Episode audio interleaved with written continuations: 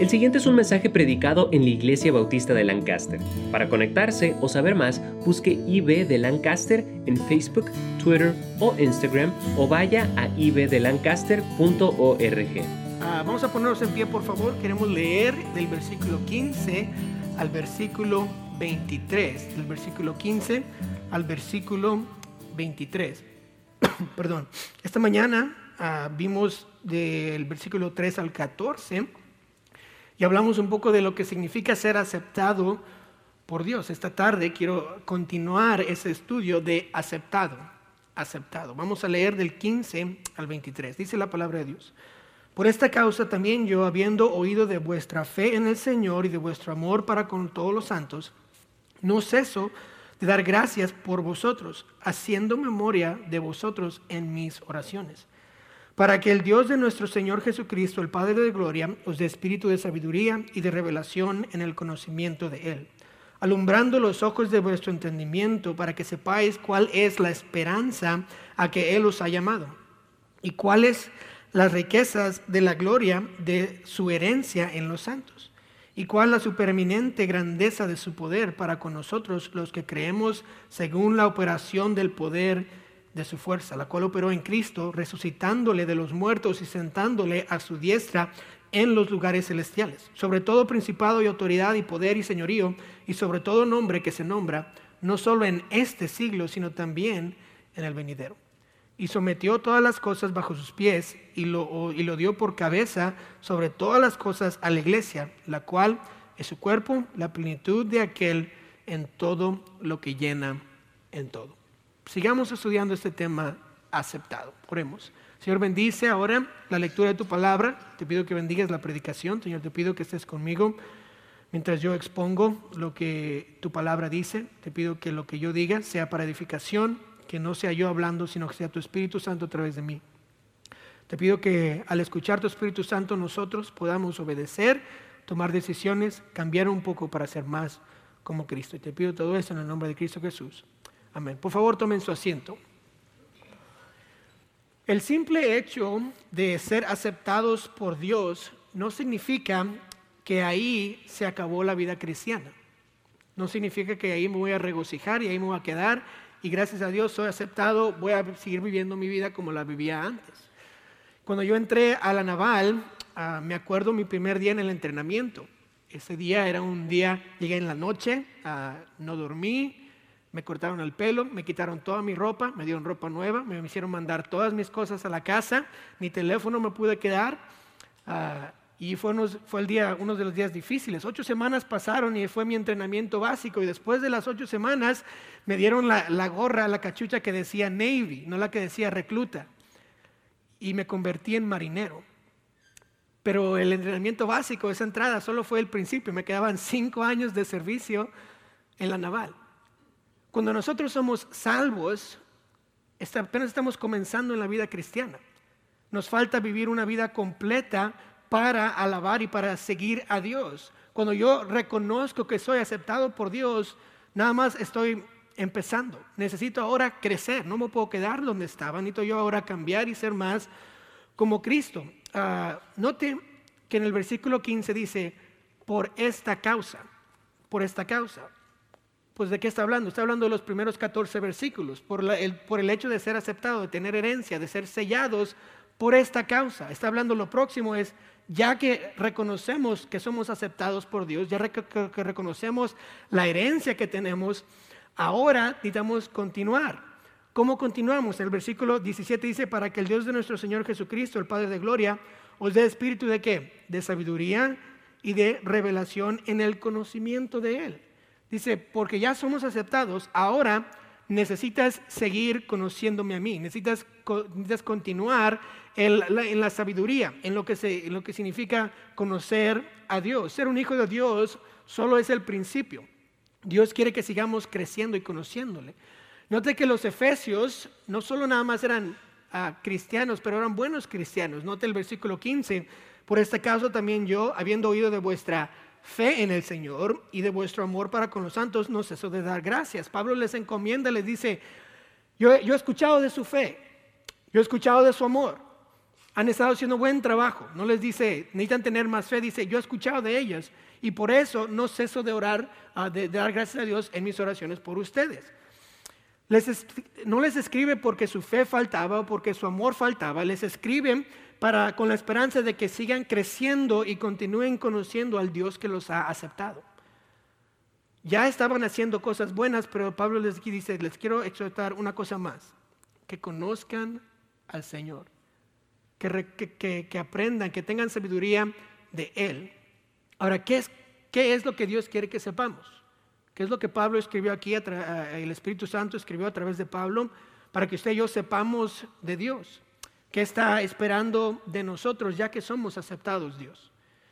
Quiero ver tres aspectos de ser aceptados por Dios que Dios quiere que sepamos esta noche. Note el primer aspecto, se encuentra en el versículo 18. Dice, alumbrando los ojos de vuestro entendimiento para que sepáis cuál es la esperanza a que Él os ha llamado. El primer, el primer aspecto es la esperanza de su llamamiento. Dios quiere que sepamos la esperanza de su llamamiento. Yo lo primero que me pregunté al leer este versículo, lo leí como unas 15 veces y me seguí pensando, pues, ¿qué quiere decir la esperanza de su llamamiento? La esperanza de su llamamiento. Y, y yo estaba como quemándome el coco, ¿verdad? ¿Qué quiere decir la esperanza de su llamamiento? Pues entonces empecé a preguntarme, ¿cuál llamamiento? ¿De qué está hablando? Note, uh, note lo siguiente, aquí están las pantallas, 1 Pedro 2.9, dice, mas vosotros sois linaje escogido, real sacerdocio, nación santa, pueblo adquirido por Dios, para que iniciéis las virtudes de aquel que os, que os llamó de las tinieblas a la luz. Admirable. Entonces estuve pensando, pues el llamamiento ha de ser algo así, ¿verdad? Que nos ha llamado de que de tinieblas a luz, nos ha traído de, esclavitud a libertad. Dios nos ha llamado a salir de tinieblas, a dejar el pecado. El llamamiento de Dios entonces es algo sagrado, es algo santo. La segunda Timoteo 1.9 lo describe así este llamamiento. Dice, quien nos salvó y llamó con llamamiento santo, no conforme a nuestras obras, sino según el propósito suyo y la gracia que nos fue dada. Es algo santo, algo sagrado. Este llamamiento de salir de tinieblas es, es algo que que es para Él algo muy sagrado, algo santo. Dios nos llamó para que vivamos una vida que le agrada a Él desde antes de los tiempos. Él sabía que cuando nos iba a salvar, Él quería que usted y yo viviéramos vidas que le agradaran a Dios, que le agradaran a Él. Hablamos un poco de la predestinación esta mañana y queriendo decir que Dios nos predestinó, ah, en otras palabras, a una vida santa el destino que Dios tenía para nosotros como cristianos cuando le aceptamos, cuando recibimos a Cristo, es que vivamos una vida santa. Él lo predestinó, Dios nos quiere que nos conformemos a Cristo. En Romanos 8, 29 lo dice de esta manera, porque a los que antes conoció también los predestinó. ¿Para qué? Para que fuesen hechos conforme a la imagen de su Hijo. Dios nos predestinó, nos nos, nos dio un, un, llamado antes de que nosotros fuéramos salvos a qué? A vivir santamente, no a ser salvos, sino a que nosotros nos conformemos a Cristo. Continúa. Y a los que predestinó, a ellos, a estos también que llamó. Y a los que llamó, a estos también justificó. Y a los que justificó, a estos también glorificó. Nosotros cuando recibimos a Cristo fuimos llamados, no a la salvación, fuimos llamados a la santidad. Y la esperanza del llamamiento está hablando de la esperanza que algún día seremos como Cristo. La santidad no es mi camino a Cristo, Cristo es mi camino a la santidad. Y cuando yo empiezo a vivir una vida santa, estoy a, pareciéndome más como Cristo, conformándome, como, a, conformándome a Cristo, y es a lo que Dios me ha llamado. Entonces, Dios quiere que conozcamos la esperanza de su llamamiento. Dios nos ha llamado a vivir una vida santa. ¿Qué esperamos con esa vida santa? Algún día vamos a ser como Cristo. La salvación es el comienzo de la vida eterna, es el milagro de un momento. La santificación es el proceso de conformarme a Cristo a fin de que un día voy a ser como Cristo. ¿Cuándo voy a ser como Cristo? Cuando me glorifico. Quiere decir cuando vaya al cielo y esté con Él.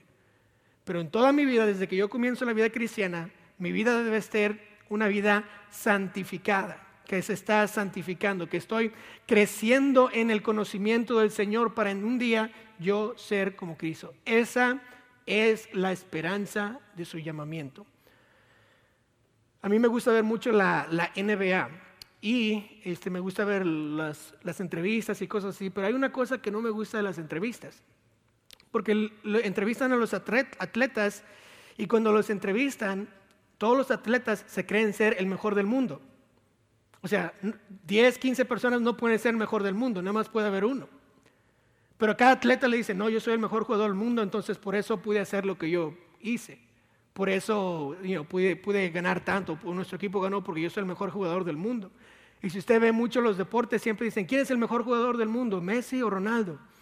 Todos quieren saber quién es el mejor y todos los que son atletas siempre eh, admiran o quieren, quieren ser el mejor, están batallando para ser el mejor. Nosotros los veremos y decimos, ah, qué, qué orgullosa persona, qué, qué egoísta, ¿Por qué, ¿por qué siempre quieren mejorarse? Déjenme les digo algo, nosotros debemos ser como los atletas en nuestra vida cristiana. Debemos desear ser como Cristo. Debemos desear cada día mirarme más como Él, conformar mi vida hacia Él. Yo quisiera cada día decir, estoy más cerca de ti, Cristo, que ayer. ¿Por qué? Porque ese debe ser mi deseo. Todos deberíamos desear ser el mejor cristiano del mundo. No por gloria nuestra, sino para qué? Para agradar a Cristo. Y ese debe ser nuestra meta, la esperanza de su llamamiento, llamados a ser santos, a ser como Cristo, a santificar o, vivir una vida de santificación toda mi vida. A eso fuimos llamados, a la santidad. Lo bueno es que un día seremos como Él. Un día vamos a ser como Cristo cuando lleguemos al cielo.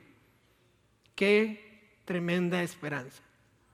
Algún día seré como Cristo y voy a trabajar todos los días de mi vida para, para parecerme más a Él, para conformarme más a Cristo. Cada día me quiero acercar un poco más a Cristo. Esa es la esperanza de su llamamiento. Note ah, el, segundo resultado, el segundo aspecto de ser aceptados, o lo que Dios quiere que sepamos. Note que es la gloria de su herencia.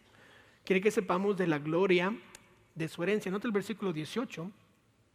Dice esto, alumbrado los ojos de vuestro entendimiento para que sepáis cuál es la esperanza a que Él os ha llamado y cuáles las riquezas de la gloria de su herencia en los santos. Ahora hablamos un poco de la, de la herencia esta mañana. ¿Cuál es la herencia? Recordemos, es la vida eterna. Juan 3:15, ¿verdad? Para que todo aquel que en él cree no se pierda, mas tenga vida eterna. Tenemos morada en el cielo. Esa es otra de las herencias que Dios nos ha dado. Juan 14.1, ¿verdad? No se turbe vuestro corazón, creed en Dios, también, creed también en mí. En la casa de mi Padre muchas moradas hay si así no fuera, yo los hubiera dicho, voy pues a preparar lugar para vosotros. Si voy a preparar, y si me fuere y os prepararé, el lugar, vendré otra vez y os tomaré a mí mismo para que donde yo estoy, vosotros también estéis. Tenemos esa herencia como cristianos. El ir al cielo debería ser una verdad que nos conmueve a seguir sirviendo a Dios, nos debería conmover a conformarnos más como Cristo, porque un día lo vamos a ver. Y cuando yo vea a Cristo, yo no sé usted, pero yo no quiero verme como el diablo. Yo quiero verme más como Cristo que como otra persona. Yo creo que cuando me vea Él, diga bien, a buen hecho, bien siervo y fiel. Piense en las calles de oro. Piense eh, que estaremos siempre con Él, sin dolor, sin pecado, sin lágrimas, sin preocupaciones, cantando, Santo, Santo, Santo, digno eres, oh Señor. Vamos a estar con Él. Apocalipsis 21, 18. Note lo que dice aquí en las pantallas. El material de su muro era de jaspe pero la ciudad era de oro puro, semejante al vidrio limpio, y los cimientos del muro de la ciudad estaban adornados con toda piedra preciosa.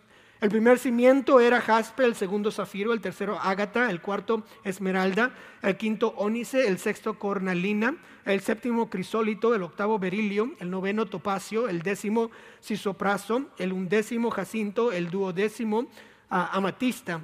Las doce puertas eran doce perlas, cada una de las puertas era una perla. Y la calle de la ciudad era de oro puro, transparente como vidrio. Y no vino en ella templo, porque el Señor Dios Todopoderoso es el templo de ella y el Cordero. La ciudad no tiene necesidad de sol ni de luna que brille en ella, porque la gloria de Dios la ilumina y el cordero es su lumbrera. Y las naciones ah, que hubieron sido salvas andarán a la luz de ella, y los reyes de la tierra traerán su gloria y honor a ella. Sus puertas nunca serán cerradas de día, pues ahí no habrá noche y llevarán la gloria y la honra de las naciones a ella. No entrará en ella ninguna cosa inmunda o que hace abominación y mentira, sino solamente los que están inscritos en el libro de la vida del Cordero. Vamos a esa herencia. Ese es el cielo. Ahí vamos a ir, calles de oro. Esa, usted no lo merece, yo tampoco lo merezco, pero tendremos, la tendremos por la gracia y la misericordia de Dios. Vamos a un lugar donde está lleno de oro. Imagínense las perlas, están tan grandes que son puertas. Un lugar tremendo. Viviremos ahí por la eternidad. ¿Por qué estamos entonces tan enfocados en lo que podemos adquirir aquí en la tierra? Mi morada no está aquí. Mi morada está en el cielo. Y Dios quiere que me enfoque en esa herencia. Eh, hemos estado orando los miércoles por el pastor, por el hermano Dan que él es un evangelista ah, que ha dedicado su vida al evangelio. Ah, parece que él tiene una situación incurable. Y me dijo cuando hablé con él que, que 98% de las personas mueren con el cáncer que él tiene. Y él me dice, yo sé que Dios puede, puede ayudarme, me puede curar y yo puedo ser uno de los 2%, pero si no, pues voy al cielo. Él me contaba, ¿verdad? Que cómo es que su papá le entrenó para el ministerio. Él, cuando él y yo estamos hablando, él, le dejó servir en el ministerio cuando era niño. Él desde niño fue a El Salvador a comenzar iglesias allá con mi abuelo, con mi mamá. Y desde, desde niño, 10 años, 8 años tal vez, estaba eh, involucrado en el ministerio. Cuando él se hizo adulto, lo único que él quería hacer era estar en el ministerio. Ya ah, por más de 50 años ha estado sirviendo a Dios. Ah, eh, él ahora está en paz, esperando tal vez irse a, ese lugar eterno, a ese cielo que hemos esperado. Por el ministerio de él, miles de personas han sido salvas. Ah, Miles de cristianos han sido llamados al ministerio.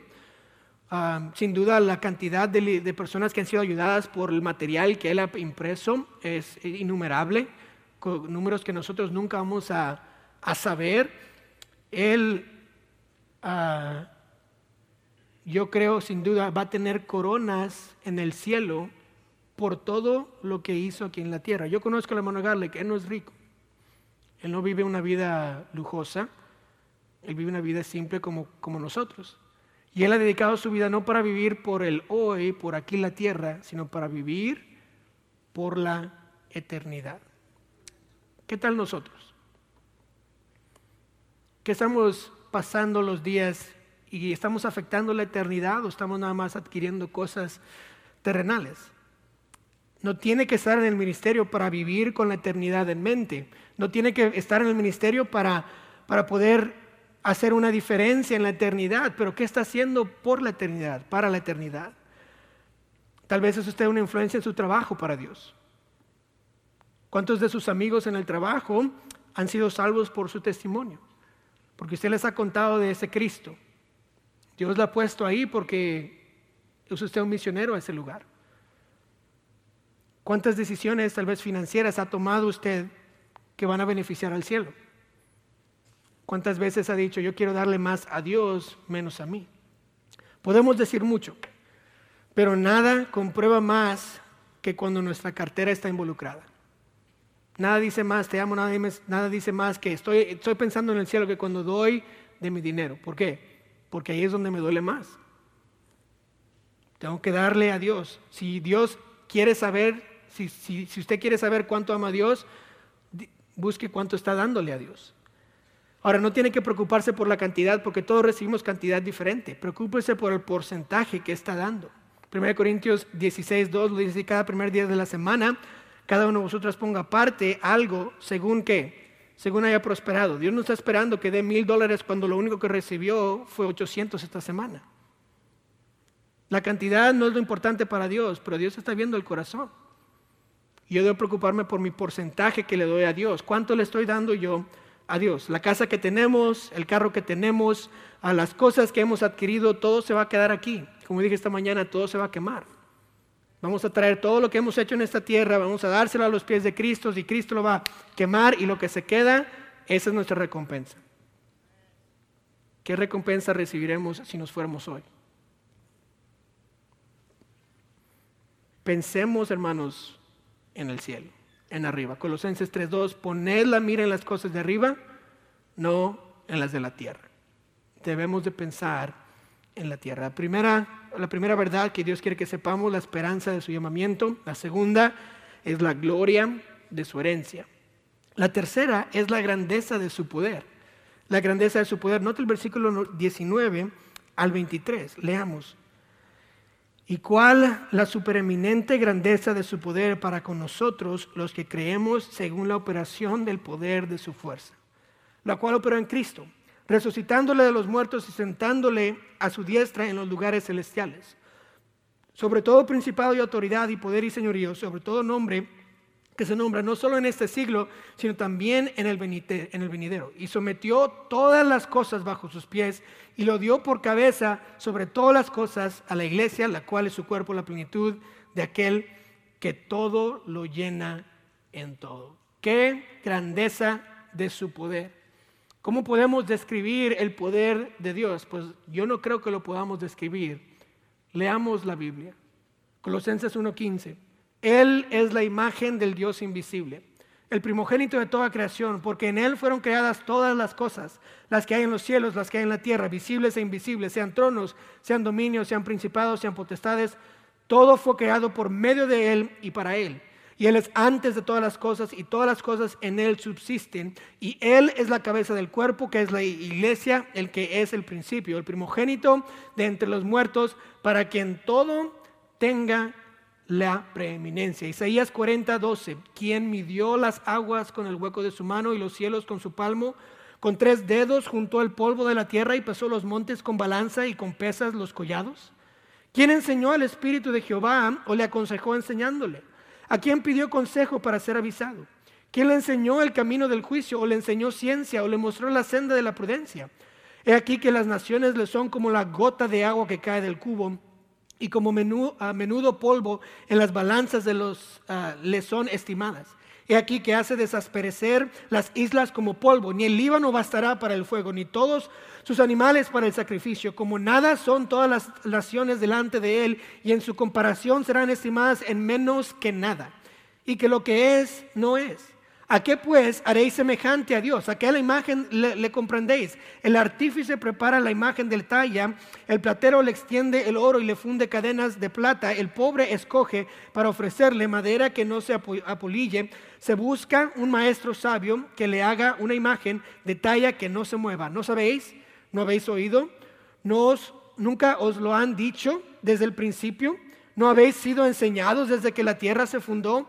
Él está sentado sobre el círculo de la tierra, cuyos moradores son como langostas. Él extiende los cielos como una cortina, los despliega como una, como una tierra para morar, una tienda para morar. Él convierte en nada a los poderosos y a los que gobiernan la tierra hace como cosa vana, como si nunca hubieran sido plantados, como si nunca hubieran sido sembrados, como si nunca su tronco hubiera tenido raíz en la tierra.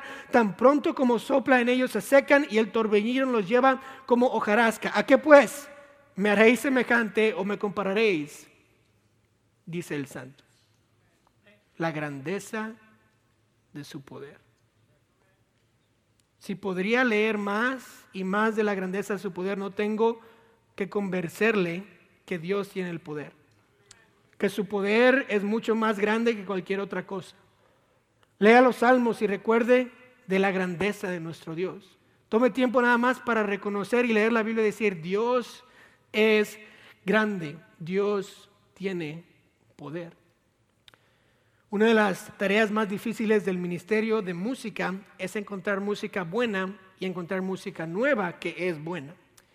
Hay que tener buena doctrina, la música tiene que tener buena melodía, tiene que tener un buen mensaje y aquí en los Estados Unidos tiene que tener una buena traducción. Mucha gente ah, obviamente ha crecido aquí, no conoce muy bien el español y este, Estoy escuchando a veces y digo, ¿quién le enseñó español a esa persona? Porque ni tiene sentido lo que dice, ¿verdad? Entonces, una de las tareas muy difíciles es encontrar música muy buena. Cuando se encuentra una, cuando tiene todos estos aspectos, es como un tesoro y lo guardamos y lo usamos como unas 25 veces en el año. ¿Por qué? Porque es un, como un tesoro grande. Este, este es un buen canto, hay que, hay que mantenerlo aquí.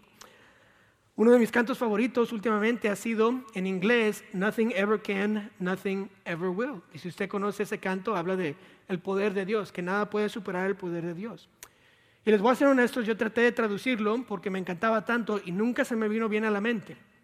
Yo lo veía, leía y lo ponía y veía el diccionario y me ponía a pensar y dije, caso perdido, voy a dejar este canto, este, me encanta, pero no va a poder salir en español. Meses pasaron y el pastor Alfredo Cervantes de Canogo Park me llama o me, manda un texto y me dice, hey, ¿quieres el canto uh, Nothing Ever Can, Nothing Ever Will en español? Yo le dije, sí, pues eh, claro que sí, mándamelo.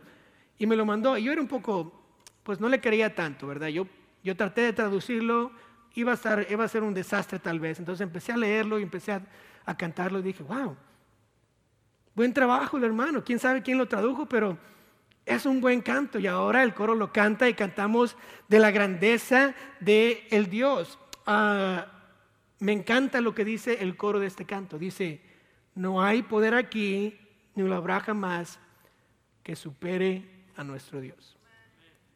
Entonces, ¿por qué nos dejamos ser vencidos a veces? Si el poder de Dios es muy grande, ¿por qué somos vencidos por vicios? ¿O por qué somos vencidos por pecados? Tal vez cosas impías.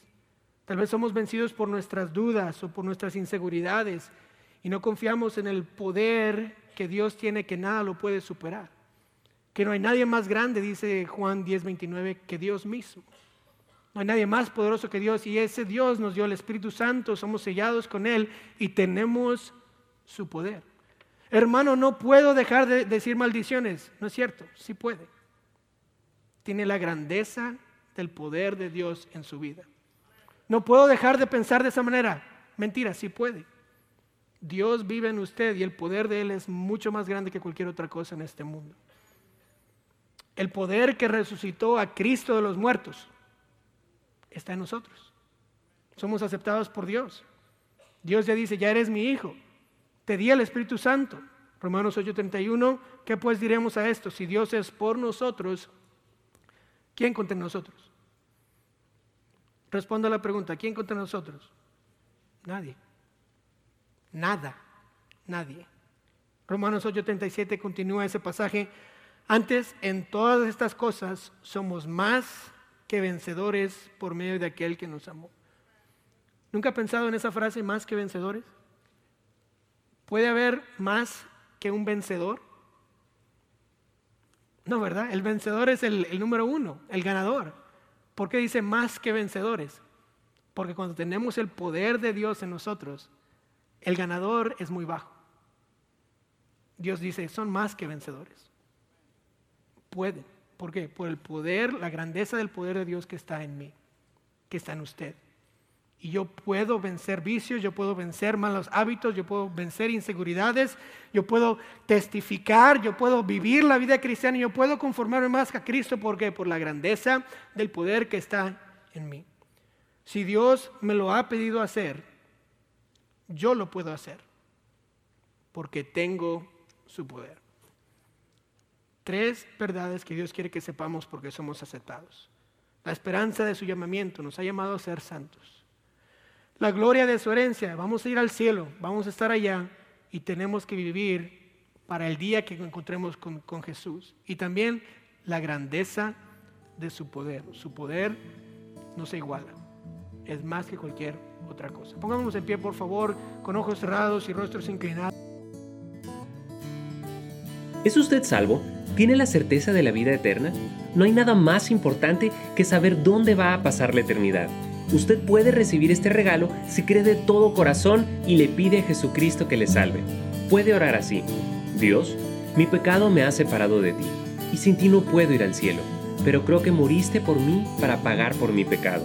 Te recibo como mi único Salvador personal. Dame el regalo de la vida eterna. En el nombre de Cristo. Amén.